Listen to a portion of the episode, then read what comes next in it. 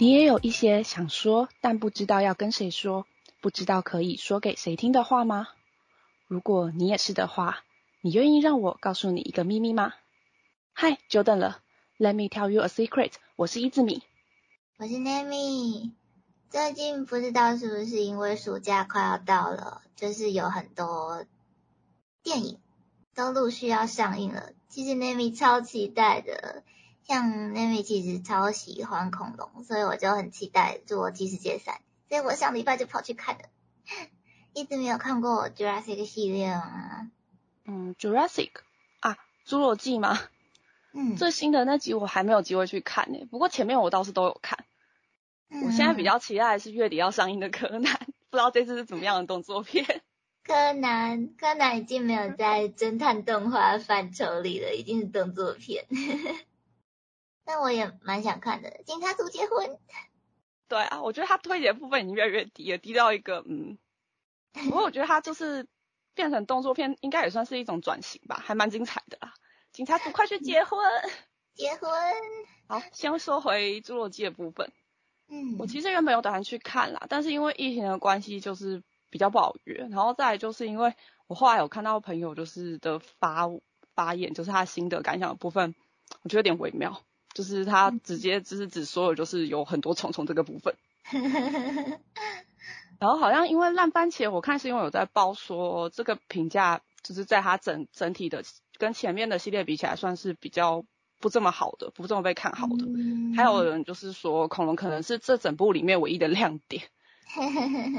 那 Nami 你看完之后觉得呢？就是虫虫真的很多，超多虫虫。就是我已经算是不太怕虫虫，然后也不太密集恐惧的人了。但那个虫虫真的多到不行，连我都觉得有点恶心。但是，嗯，我觉得我其实没有办法，就是也一面倒的说我可以给他好评。但是对于恐龙老戏迷来说，嗯，至少对我来说啦，我觉得在这一次就是新的这一集里面，我会看到蛮多让我很感动的画面，就是。虽然我有看到，好像烂番茄评价只有三十而已，但是我是觉得没有没有那么糟啦。就是我我我不知道我接下来这样讲会不会讲到剧透，就是我会努力不要剧透，可是还是先讲一下，如果很在意剧透的话，要小心避雷哦。我要开始讲喽，就是嗯，一直没有看过前面几集嘛，嗯，就是我觉得这一次最新的这一集的分镜画面里面。可以看到很多就是致敬前作画面，像是暴龙从一个圈圈的造景里面探头探出来啊，就是直接就是那个 Jurassic 的那个 logo 的画面。电影开场的那个画面。对对对对对，或者是像前两集不是有 Blue 跳上实验室桌子，然后尾巴一扫，把那个试管烧瓶都扫一地，然后都是碎玻璃的那个画面。嗯。或者是。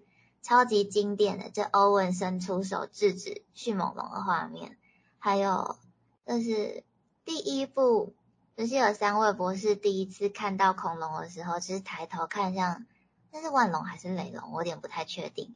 然后就是看到那一只高高的脖子长长的草食性恐龙，然后感叹就是自然世界原来是这么壮观的那一个画面，就是很多。前作有用到的分镜和构图都有在这一次的新作出现，但是不只是致敬那些前作有的画面，还有点子世代传承的感觉。就是这一次的画面不是前作角色再一次成为这些画面的主角，而是子世代。但是再讲下去可能有点危险。总之就是一个传承感。就是有点那种 Junior 的感觉吗？嗯，我大概懂了，可就是可能有看过前面作品的人看到可能会有点怀旧的感动吧。对，就是有那个情怀，而且因为经过了二十多年了嘛，就是第一集我记得应该是一九九三吗？差不多，应该。嗯，然后就是已经过二十多年了嘛，所以现在的镜头啊、画面、啊特效一定都会比。前作好很多很多，就是现在的电影拍起来，就是那个格局跟壮阔感会比较令人震惊。但是我觉得，只是我觉得啦，我不知道是不是真的有这样的用意，就是感觉这次星座的画面有刻意用的，像以前的画面一样，就是那种小小的、方方的。这聚焦吗？还是？呃，聚焦也不算是聚焦，聚焦有点像是特写的概念，但是它不是特写，而是就是像旧电影那样子，器材还没有很先进的时候，画面小小的，视野窄窄的那种感觉。然后我会特别提这件事情，是因为并不是整部电影所有的画面都。那么窄，而是比较明显的几个致敬画面才会有这样的感觉构图，对，所以我才会这样想，就是会有一个哇，是那个一九九几年的 Jurassic Park 哎的感觉，而且因为我其实最近不在上就是拍摄电影相关的课嘛，嗯，然后就是在课堂上有稍微学到一点，就是。分镜啊、构图或者是镜头语言之类的，所以我就会多注意一下。像我还没有很办法，哦，sorry，我还没有办法很专业的去解析这些，但是就是会觉得我可以多看到一点，可能我以前不会发现的东西，然后就觉得哇，感动。哦，你可能用不同的看法去看，感受也会不太一样吧。嗯，对，但是就会变得有点像做作业，就是看电影对我来说已经不是单纯的欣赏或放松，我反而会开始分析，所以我应该会再去看个一两次吧，如果有人陪我去的话。不过这一次星座其实也不能说完全没有缺点啦，就是可能算有一点点剧透，不过很多。就是访谈影片跟预告其实都有稍微讲过了，但是如果很在意剧透的话，不要听哦。我要我要开始讲喽。总之就是这次的故事其实分成三条线，就是 Jurassic Park 三位博士的线，然后 Jurassic World 的 Owen 跟 Claire 加上上一次的那位小女孩 Macy 的线，还有相对反派的 Bioson 公司。呃，就是在 Jurassic Park 里面跟 Engine 公司打对头的那一间公司，就是上一次 World 的乐园倒闭之后，他们在这一集终于变成了遗传基因公司的龙头了。他们等了，他们等了二十多年，终于变成龙头了。总之就是这三条分线有各自的故事要跑，然后最后还有汇聚在一起的感觉，我觉得有点。太赶吗？嗯，可能他在一个电影的时间内是比较没有那么长的时间内塞太多东西进去的感觉。嗯，对，就是如果可以用更长的时间来讲这个故事，那我就会觉得分三条线 OK，而且这三条线可能可以讲的比电影里面更细致。但是这是一部两个多小时，嗯，算它三个小时好了。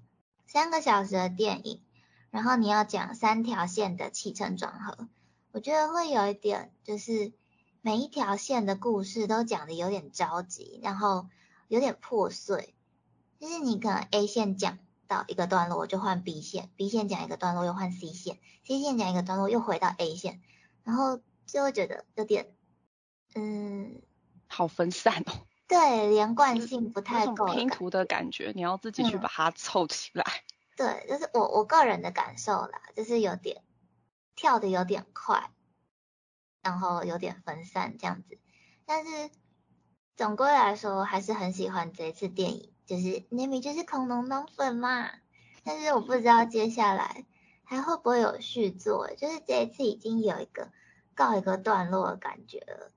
但是我还蛮希望可以再继续接着拍的啦。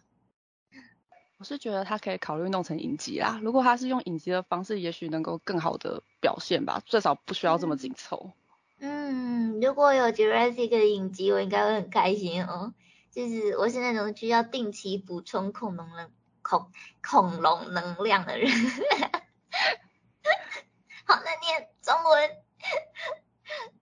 需要定期补充恐龙能量的人，所以我偶尔还会在 YouTube 上面就是直接买单集的电影来看。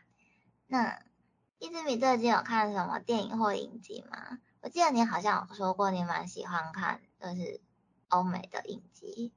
哦，对啊，电影的话，因为最近疫情，基本上这一年好像还没踏进过电影院。哦。但就是有些有先记记录起来，如果之后有时间会回去补啦。嗯。对啊，影集的部分，我我爸会喜欢找我一起看，然后因为就是也有那个 Netflix 的会员嘛，所以就是蛮多可以看的，就是蛮多类别，就不管是职业推理、警察什么，其实大部分都是很随机的看，我只是比较不喜欢看战争片或是那种僵尸。嗯，你不是超喜欢看推理的吗？我超喜欢看推理片的。啊嗯，对啊。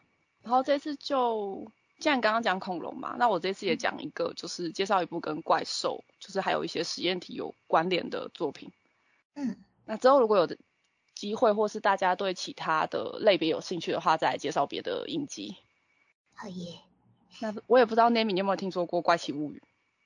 我有听过，但是我没有看。而且你知道今天我们在班上才讲到《怪奇物语》，然后我就想说，哇塞，一直没有看过诶，他有跟我讲过，马上提到吗？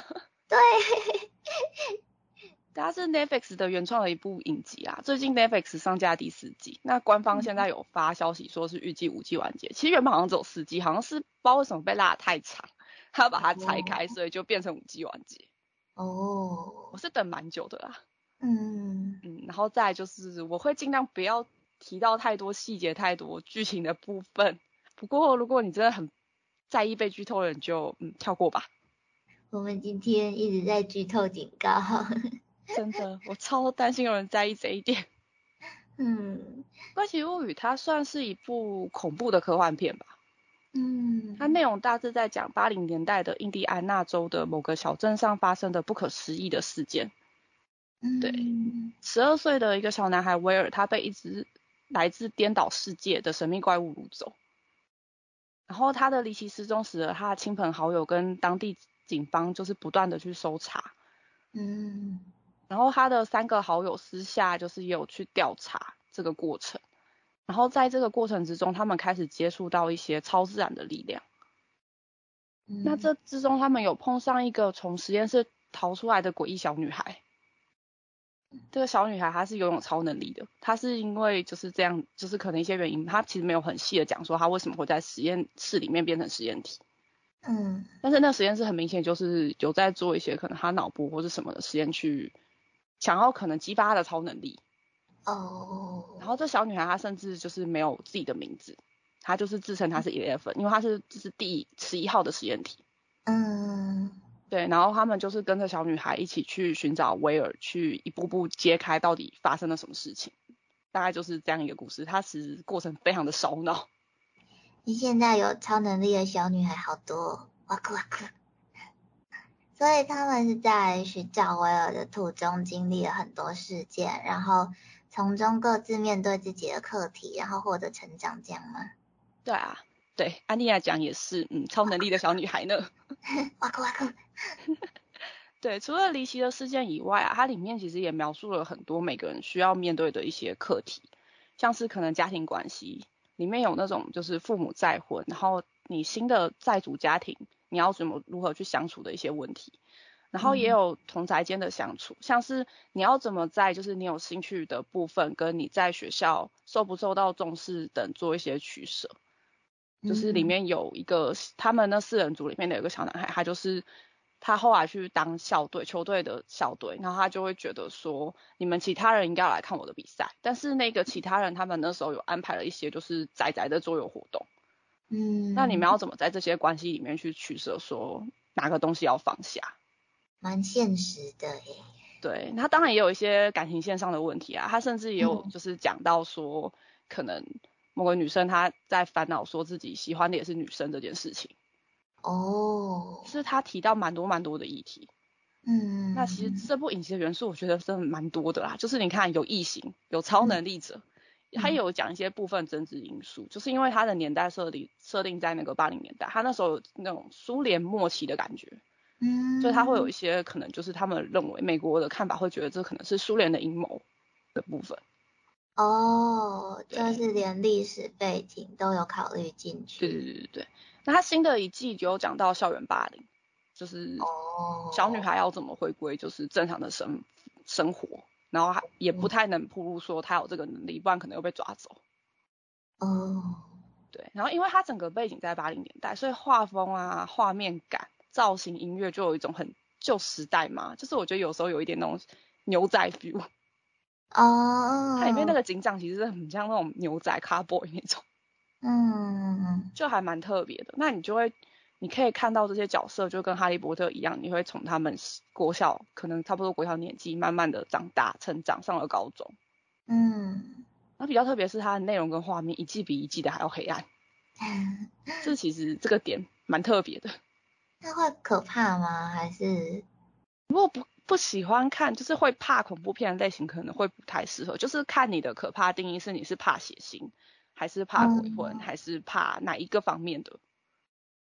哦。但是因为它是有一点就是故事感比较阴森嘛，就是有一些黑暗世界的东西。那我是蛮喜欢，就是你跟着主角群从他们的视角一步步去探索思考，说到底发生了什么事情的这个过程。嗯，对啊，因为剧情来讲，他也是也会去看每个人面到面对自己的课题要如何去应对。然后有些人也有说，就是可能他会有一些共鸣感，就是跟他自己可能小时候经历的部分。嗯，对，那他也有恐怖的地方，但是因为有一些时间，因为他时间点面已经在八零年代，所以你不会很容易的把自己带入进去。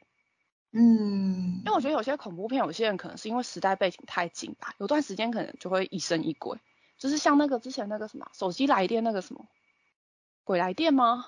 鬼来电吗？还有那个还愿不是也是吗？就是背景你跟现代你生活环境太像的时候，你可能就有些人半夜噩梦，或是就是突然吓到，有一个投射的感觉。对对对，因为他的离很近。对，因为他的年代离你真的太久，而且毕竟我们。也不是美国人嘛，我们大概比较不会有那种感觉，嗯，所以我觉得这部就比较不会在这方面比较不会，你后面就是噩梦或是干嘛啦。嗯，那我觉得可以让观众有共鸣感真的很重要，哎，就是其实很多作品都是这样的，就是让观众可以把自己的成长过程啊、痛苦的、快乐的经历都投射在角色身上，然后就是。怎么讲呢？这样可以让角色更有立体感嘛，也可以让观众感到很亲近。然后在到达最终结局之前，每一次事件也都会慢慢有情绪堆叠，一直堆叠到故事情节的高潮桥段嘛。那应该算是很经典的故事曲线的手法。要不要直接开始分析？但是。在这样子的题材里面有恐怖片的元素也蛮有趣的，就是感觉有很多题材不会选择用恐怖片或者是黑色幽默的手法去说故事吗？因为感觉能够接受的人可能会相对比较少一点嘛。直接分析起来吧。分析，我是觉得蛮有趣的，就是。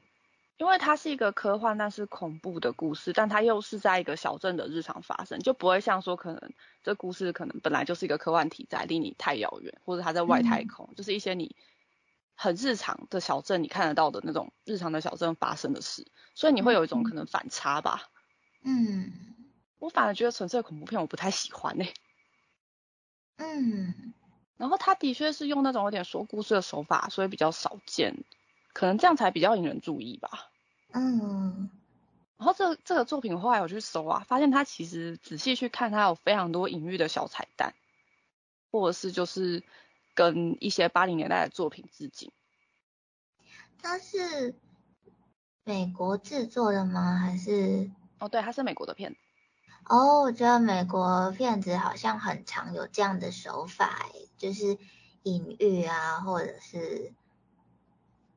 的点投射现实，可是又其实没有那么现实的，嗯，故事设计，就是我觉得去找这些隐喻和彩蛋的部分也很有趣，就是你知道的人就会就是 if you know you know，对，就是可能不知道寻宝嘛，对啊，然后你可以发现一些东西，嗯，就算不知道，可能也会觉得呃单纯的很有趣，就会觉得很。蛮厉害的，因为有些他可能隐喻的真的非常的隐秘，可能刚好他某个画面可能有一个报纸出现之类的。对，我觉得解析这些超有趣的，只是不知道大家有没有喜欢什么作品，也是有很多隐喻和彩蛋的内容的，可以推荐给我们哦。然后，其实最近在上课啊，或者是我们自己在看一些。电影影集或是动画、漫画之类的作品的时候，就是都会发现到，其实每一部作品都会有一些想要传达给观众看的主旨。那其实这样子的创作方式嘛，也跟我们想做 podcast 的原因一样，就是我们有一些想说的话、想表达的事情，然后。可能电影、电视透过画面、透过故事、透过剧情安排去告诉观众，那我们就是透过我们的声音来讲这些事情。怎么讲？就是我觉得大家应该都蛮喜欢听故事的，就是比起直接跟 Nami 讲道理，Nami 也更喜欢听故事啊。如果因为这样子，就是我们想讲的话有传达给大家就好了。嗯。那今天的话题比较轻松，所以应该也比较短。我还没剪，我不知道。Anyway，今天的秘密就说到这里喽。谢谢你愿意听我们的秘密，我是思密。